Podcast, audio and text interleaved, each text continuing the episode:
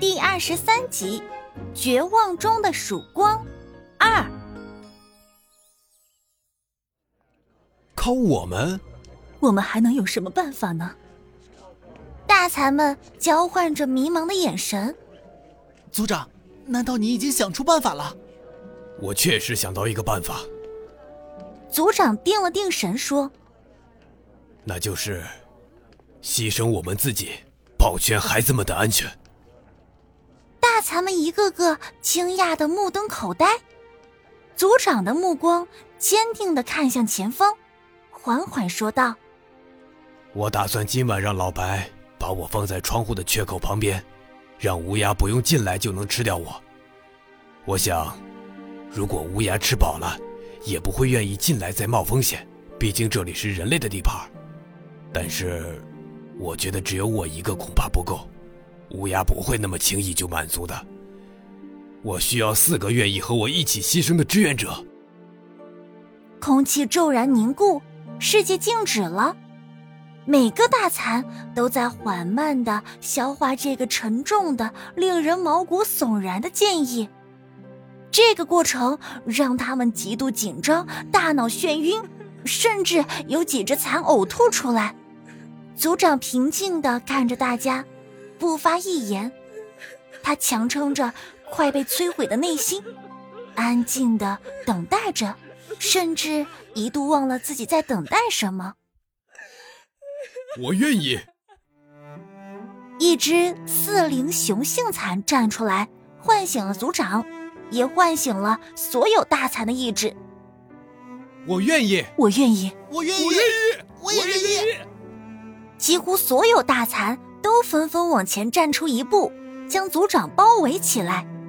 族长顿时热血沸腾，浑身颤抖。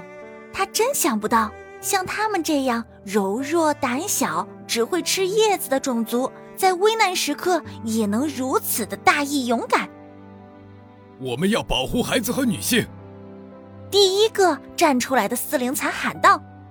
女同胞们，不到万不得已的时刻，我们必须保护你们的安全。这种时刻就交给我们男同志吧。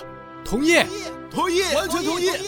雄性蚕纷纷附和，真的非常，非常感谢大家，我的同胞们，好兄弟们，好姐妹们，你们都是英雄。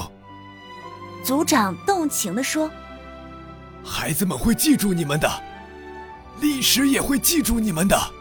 组长，你就说选谁吧。四个不够，我们再去几个也没问题。就是，老子进了那乌鸦的肚子里，不给他肠子打上死结，就不算好汉。：“做完这个，连他们自己都吃惊的决定，反倒让大蚕们意外的放松了一些。我看看到底是谁要给乌鸦的肠子打结呀、”老白不知道什么时候回来的，他已经饶有兴致的看着这些大白虫子发了半天的神经。是你啊，老白。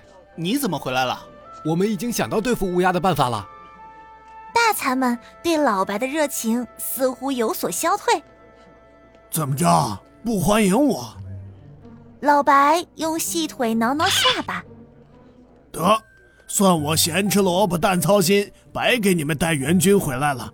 我走了。援军，大家的眼睛又擦亮了。老白带援军回来了。